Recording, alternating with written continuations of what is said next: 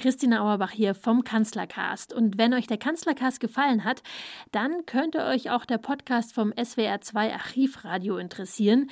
Dort gibt es nämlich jede Woche historische Originalaufnahmen, alte Radioreportagen, wichtige große Reden von PolitikerInnen vom Ersten Weltkrieg bis in die jüngste Zeit aber auch kuriose Sachen, zum Beispiel eine frühe Aufnahme mit dem damals noch ganz jungen Nachwuchsvirologen Christian Drosten. Und das Tolle finde ich, dass über diese alten Tondokumente die Stimmung der jeweiligen Zeit eben nochmal so richtig fühlbar wird und einem auch viel näher kommt, als wenn man nur einen Bericht darüber liest. Und was auch gut ist, das SWR2 Archivradio gibt es nicht nur als Podcast, es gibt auch quasi einen Katalog, wo all die Aufnahmen systematisch sortiert sind, wo man also richtig suchen kann. Und das alles findet man unter archivradio.de.